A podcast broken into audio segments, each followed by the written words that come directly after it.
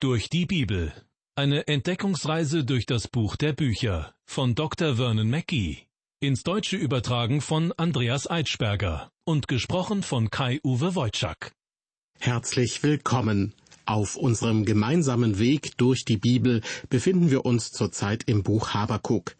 Habakuk gehört zu den sogenannten kleinen Propheten im Alten Testament, der sich jedoch mit großen Fragen beschäftigt. Anfangs stellt er die Frage, warum Gott nichts gegen das Böse in der Welt und vor allem gegen die Sünde in seinem eigenen Volk Juda unternimmt. Gottes Antwort lässt ihn schaudern.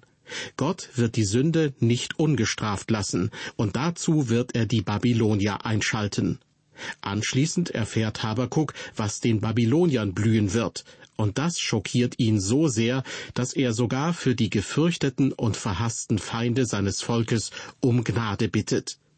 Diese Bitte um Gottes Gnade ist Teil eines Lobliedes, mit dem das Buch Habakuk endet. Und mit diesem Loblied in Kapitel 3 werden wir uns gleich weiter befassen. Das alttestamentliche Buch Habakuk endet mit einem Loblied, einem Gebet, vorzusingen beim Seitenspiel, wie es ganz am Schluss heißt. Lassen Sie mich noch einmal am Anfang beginnen und aus Kapitel 3 den zweiten Vers noch einmal vorlesen. Herr, ich habe die Kunde von dir gehört, ich habe dein Werk gesehen, Herr. Mache es lebendig in naher Zeit und lass es kund werden in naher Zeit. Im Zorne denke an Barmherzigkeit. Im Zorne denke an Barmherzigkeit. Wenn man mit dieser Bitte nicht an Gott, sondern an einen Menschen herantreten würde, dann würde man von ihm verlangen, dass er sich und seine Gefühle ganz und gar unter Kontrolle hat, dass er seinen Zorn zügeln kann und in seiner Wut nicht einfach alles kurz und klein schlägt. Und wenn man Gott darum bittet? Manchmal kommt es uns so vor, als würde Gott nichts tun, ja, als würde er Däumchen drehen. Doch nichts ist weiter von der Wirklichkeit entfernt. Das würde uns klar werden, wenn wir uns bildlich gesprochen auf Habakuks Turm begeben würden, von dem er am Anfang von Kapitel 2 gesprochen hat.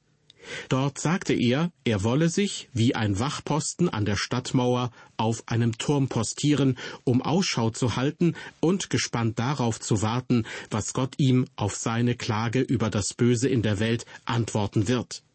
Wenn wir wie Habakuk ebenfalls Gottes Antwort herbeisehnen würden, dann würden wir auch begreifen, was im Schlüsselvers des Habakuk-Buches so treffend formuliert ist.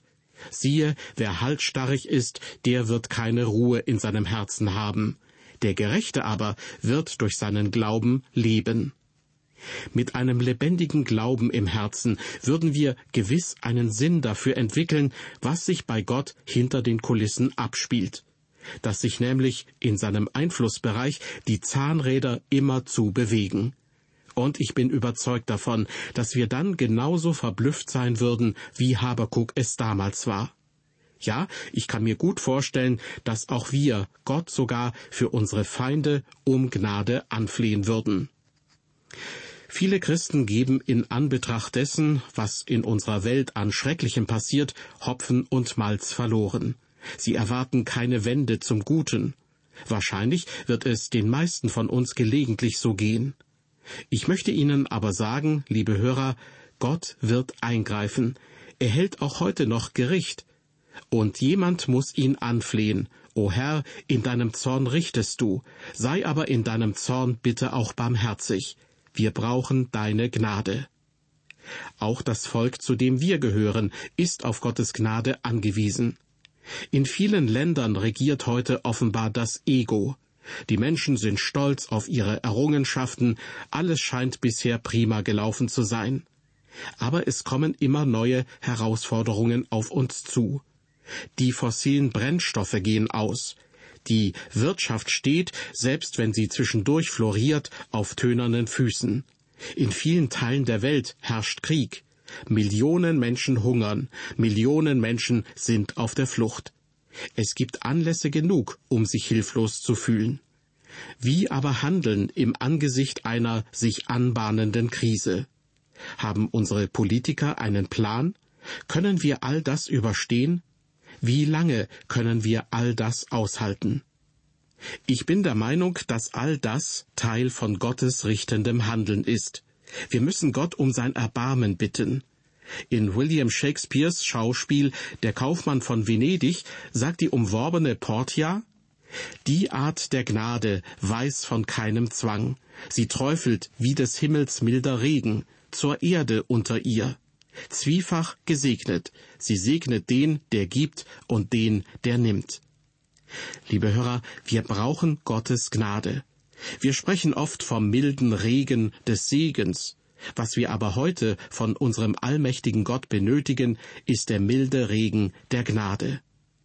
Wie sehr sich die Denkweise Habakuks doch verändert hat. Zuerst hatte er sich bei Gott beklagt. Du übernimmst ja gar nichts, Herr. Warum tust du denn nichts? Warum lässt du die Sünder gewähren? Inzwischen aber hat Gott Habakuk sehen lassen, dass und was er unternimmt. Und nun bittet Habakuk Gott, er möge Gnade walten lassen.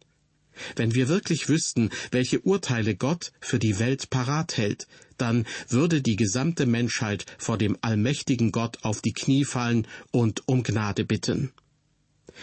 Es lohnt sich, dieses wunderbare Gebet Habakuks in Kapitel 3 genau unter die Lupe zu nehmen. Habakuk zählt im weiteren Verlauf dieses Gebets verschiedene Geschehnisse auf, die Gott in der Geschichte des Volkes Israel bewirkt hat. Da er diese Dinge in der Vergangenheit getan hat, kann man davon ausgehen, dass er auch in Zukunft so handeln wird. So sieht der Gedankengang in diesem Bibeltext aus. Man kann sich darauf verlassen, dass Gott weiterhin das tun wird, was er auch in der Vergangenheit getan hat. Ausnahmen bestätigen die Regel. Zum Beispiel die Geschichte von der Sintflut. Die hat nur einmal stattgefunden und wird sich nicht wiederholen. Das hat Gott versprochen. Der Apostel Paulus hat den Gläubigen einmal mitgeteilt, ich bin darin guter Zuversicht, dass der in euch angefangen hat, das gute Werk, der wird's auch vollenden bis an den Tag Christi Jesu. Liebe Hörer, hat Gott ein gutes Werk in ihnen angefangen? Er hat uns doch bis zu genau diesem Moment geführt, oder nicht? Wenn Gott in ihnen ein gutes Werk angefangen hat, dann können sie sich darauf verlassen, dass er es auch vollenden wird, bis zum Tag Jesu Christi, bis er sie aus dieser Welt nehmen wird. Dann werden sie ihm gleichgestaltet sein. Das ist unsere Zuversicht. Und das ist auch die große Zuversicht dieses Psalms von Habakuk. Wenn ich Habakuks Loblied sorgfältig durchlese, bekomme ich jedes Mal den Eindruck, dass hier drei Männer aus dem Alten Testament sozusagen im Hintergrund stehen. Allerdings wird keiner von ihnen mit Namen genannt. Schließlich rühmt dieses Lied nicht die Taten von Menschen, es handelt vielmehr davon, was Gott durch Menschen getan hat. Deshalb werden diese Männer nicht namentlich erwähnt. Viele Ausleger können an dieser Stelle nur zwei Männer erkennen. Ich dagegen bin der Meinung, dass wir hier Abraham in den Versen drei bis sechs, Mose in den Versen sieben bis zehn und Josua in den Versen elf bis fünfzehn vor uns haben. Viele sind allerdings der Meinung, dass in den Versen drei bis zehn ausschließlich von Mose die Rede ist. Ich lese nun Vers drei. Gott kam von Theman und der Heilige vom Gebirge Paran. Sela. Seines Lobes war der Himmel voll und seiner Ehre war die Erde voll. Theman liegt in Edom, während Paran in der Nähe auf der Halbinsel Sinai liegt. Viele sind der Meinung, dass sich diese Ortsangaben auf die Zeit beziehen, als die Israeliten aus der ägyptischen Sklaverei befreit wurden. Sie werden sich aber erinnern, dass Abraham schon einige Generationen früher nach Ägypten gereist war. Sela ist ein hochinteressantes Wort, das man oft auch in den Psalmen findet. Die Verwendung an dieser Stelle ist ein weiteres Anzeichen dafür, dass wir hier einen Psalm vor uns haben. Es gibt aber unterschiedliche Meinungen, was Sela bedeutet. Einige sind der Auffassung, dass es eine Pause im Musikstück andeutet, eine Atempause. Andere meinen, dass an dieser Stelle die Pauken ihren Einsatz hatten und dass die Musik ein Crescendo erreichte. Nun, ich bin nicht besonders musikalisch. Ich betrachte dieses Wort wie ein Andreaskreuz. Andreaskreuze stehen bekanntlich vor Bahnübergängen. Auch wenn die Schranken geöffnet sind, sollte man die Geschwindigkeit reduzieren, nach links und rechts schauen und lauschen, ob sich ein Zug nähert. So ähnlich verstehe ich das Wort Sela. Gott sagt uns, aufgepasst Leute, ich möchte, dass ihr die Ohren aufsperrt und gut zuhört. Der Sänger soll hier alles geben und der Schlagzeuger soll es richtig krachen lassen. Sela soll die Aufmerksamkeit auf das Gesagte bzw. Gesungene lenken. Und im Übrigen ist es egal, ob dieser Vers von Abraham oder Mose handelt, da Gott mit beiden dieser Männer war. Wir haben hier in Vers 3 ein wunderbares Bild der Herrlichkeit Gottes vor uns. Seines Lobes war der Himmel voll und seiner Ehre war die Erde voll. Nun, diese Szene, die uns hier vor Augen gemalt wird, ist noch nicht passiert, obwohl diese Aussagen, wie so oft bei den Propheten, in der Vergangenheitsform stehen. Das deutet an, dass es ganz gewiss einmal so sein wird, dass der Himmel mit dem Lob Gottes und die Erde mit seiner Ehre erfüllt sein wird. Was aber Abraham betrifft, den ich als erste Person hinter den Versen drei bis sechs vermute, Abraham hatte auf jeden Fall Lobpreis im Herzen. Und was die Israeliten angeht, auch deren Herzen waren zumindest anfangs nach ihrer Befreiung aus der ägyptischen Sklaverei voll Lobes. Erst im Laufe der Wüstenwanderung wurden sie zu Nörglern und Heulsusen. Seines Lobes war der Himmel voll. Als Gläubige sollten wir uns von der Herrlichkeit Gottes beeindrucken lassen. Wie majestätisch, wie mächtig, wie wunderbar ist unser Gott. Weiter geht es nun mit Vers 4. Sein Glanz war wie Licht, Strahlen gingen aus von seinen Händen. Darin war verborgen seine Macht. Manchmal sieht es bei einem Sonnenaufgang so aus, als würden die Strahlen aus der Sonne herausschießen. Daran erinnert mich der erste Satz in diesem Vers. Sein Glanz war wie Licht, Strahlen gingen aus von seinen Händen. Ganz ähnlich wird in der Bibel auch das zweite Kommen Jesu Christi beschrieben. Ich bin der Meinung, dass zum Zeitpunkt der Wiederkunft des Herrn Jesus eine ungleich größere Herrlichkeit offenbar wird als bei seiner Geburt in Bethlehem. In der zweiten Vershälfte lesen wir, Darin war verborgen seine Macht. Mit anderen Worten, die Herrlichkeit Gottes bedeckte Gott so sehr, dass man ihn nicht sehen konnte. Wenn Sie so wollen, verdeckt die Herrlichkeit Gottes die Herrlichkeit Gottes. Seine Majestät ist unvergleichlich.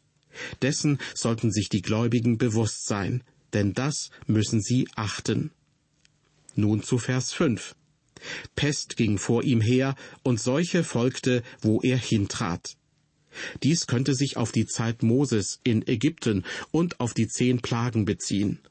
Andererseits käme aber auch Abraham in Frage, der möglicherweise aufgrund von Hungersnot und Pest nach Ägypten flüchtete.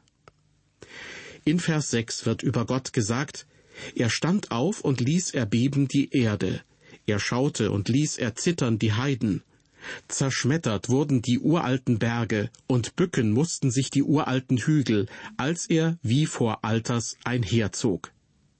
Der Anfang dieses Verses, er stand auf und ließ erbeben die Erde, wird in der Schlachterbibel folgendermaßen übersetzt. Er bleibt stehen und misst die Erde. Sie werden sich erinnern, dass Gott Abraham Land verheißen hatte. Das hat er selbst für ihn vermessen. Wie genau er dabei war, können Sie im vierten Buch Mose Kapitel 34 nachlesen. Da werden die Grenzen des Landes sehr detailliert beschrieben. Weiter heißt es im gerade vorgelesenen Vers 6, er schaute und ließ erzittern die Heiden. Zerschmettert wurden die uralten Berge, und bücken mussten sich die uralten Hügel, als er wie vor Alters einherzog. Die Wege unseres Gottes sind wirklich unausforschlich. Er hat die Erde geschaffen und nach seinem Willen gestaltet. Dieser Psalm führt uns auf poetische Weise Gottes Größe vor Augen. Lesen wir nun Vers 7. Ich sah die Hütten von Kuschan in Not und die Zelte der Midianiter betrübt. Mit Kuschan ist Äthiopien gemeint. Weiter heißt es, ich sah die Zelte der Midianiter betrübt. Sie werden sich erinnern, dass Mose für eine Zeit im Lande Midian lebte. Einige Gelehrte vermuten, dass Mose als Adoptivsohn der Tochter des Pharaos einen Feldzug nach Äthiopien anführte. Das ist natürlich historisch nicht belegt, sondern lediglich die Meinung einiger Wissenschaftler. Wir wissen aber auf jeden Fall, nämlich aus Apostelgeschichte 7, Vers 22, dass Mose, so wörtlich, mächtig in Worten und Werken war. Weiter geht's in unserem Bibeltext mit Vers 8. Warst du zornig, Herr, auf die Flut? Entbrannte dein Grimm wieder die Wasser und dein Zorn wieder das Meer, als du auf deinen Rossen rittest und deine Wagen den Sieg behielten? Wir müssen uns immer wieder vor Augen halten, dass wir hier eine sehr bildhafte Sprache vor uns haben. Es handelt sich um hebräische Lyrik, die sich von unserer Lyrik, wie wir sie kennen, unterscheidet. Ich denke, dieser Vers bezieht sich auf die Zeit, als die Israeliten das Schilfmeer und den Jordan durchquerten. Gott teilte diese Gewässer für sie. Deshalb heißt es, warst du zornig, Herr, auf die Flut, entbrannte dein Grimm wieder die Wasser und dein Zorn wieder das Meer.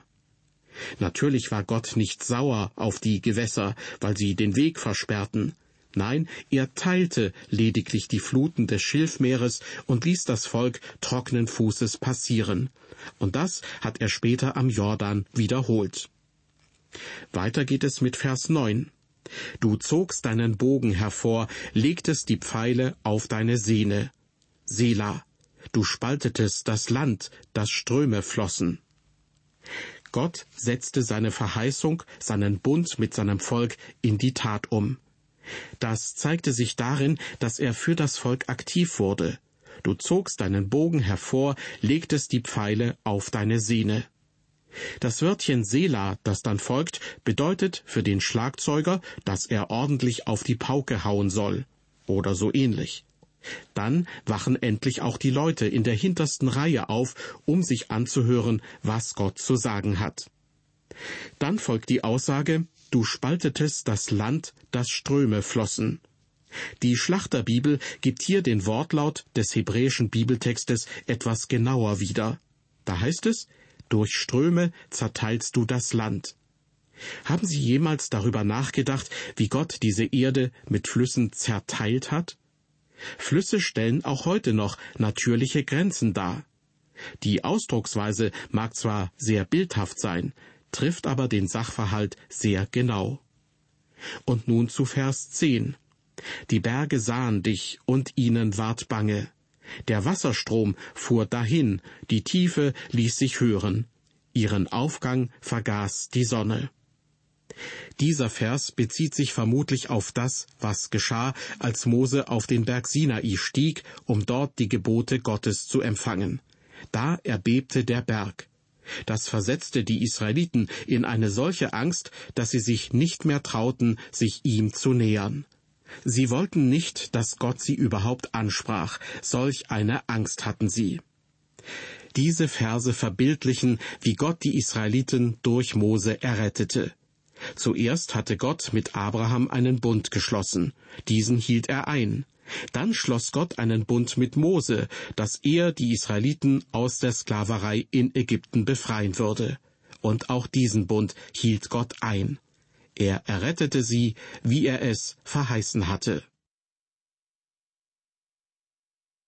Gott ist wunderbar. Nach den Fragen, die Habakuk ihm gestellt hat, und nach den furchterregenden Antworten, die Gott ihm gab, stimmt Habakuk ein Loblied für Gott an. Er erinnert sich, wie Gott in der Geschichte seines Volkes bereits gewirkt hat. Das Loblied in Kapitel 3 des Buches Habakuk drückt die Zuversicht aus, dass Gott sein Volk auch in Zukunft nicht verlassen wird. Er mag es zwar züchtigen, wie er es von alters her schon öfters getan hat, aber Habakuk ist sich gewiss, dass Gott sein Volk liebt. Wie Habakuks Loblied und damit auch das Buch Habakuk als Ganzes endet, werden Sie in der nächsten Folge unserer Sendereihe durch die Bibel erfahren. Ich würde mich freuen, wenn Sie dann auch wieder mit dabei sind.